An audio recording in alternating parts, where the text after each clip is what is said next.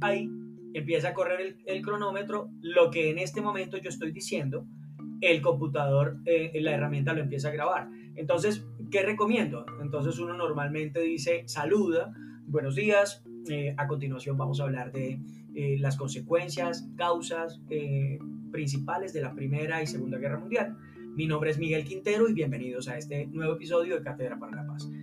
Y, bueno, y contamos un poco, bueno, de las consecuencias, las causas, las pueden leer si quieren para que no se vayan a equivocar y una vez hayan terminado, se despiden. Bueno, muchas gracias por su atención y nos vemos en un próximo episodio. Y terminamos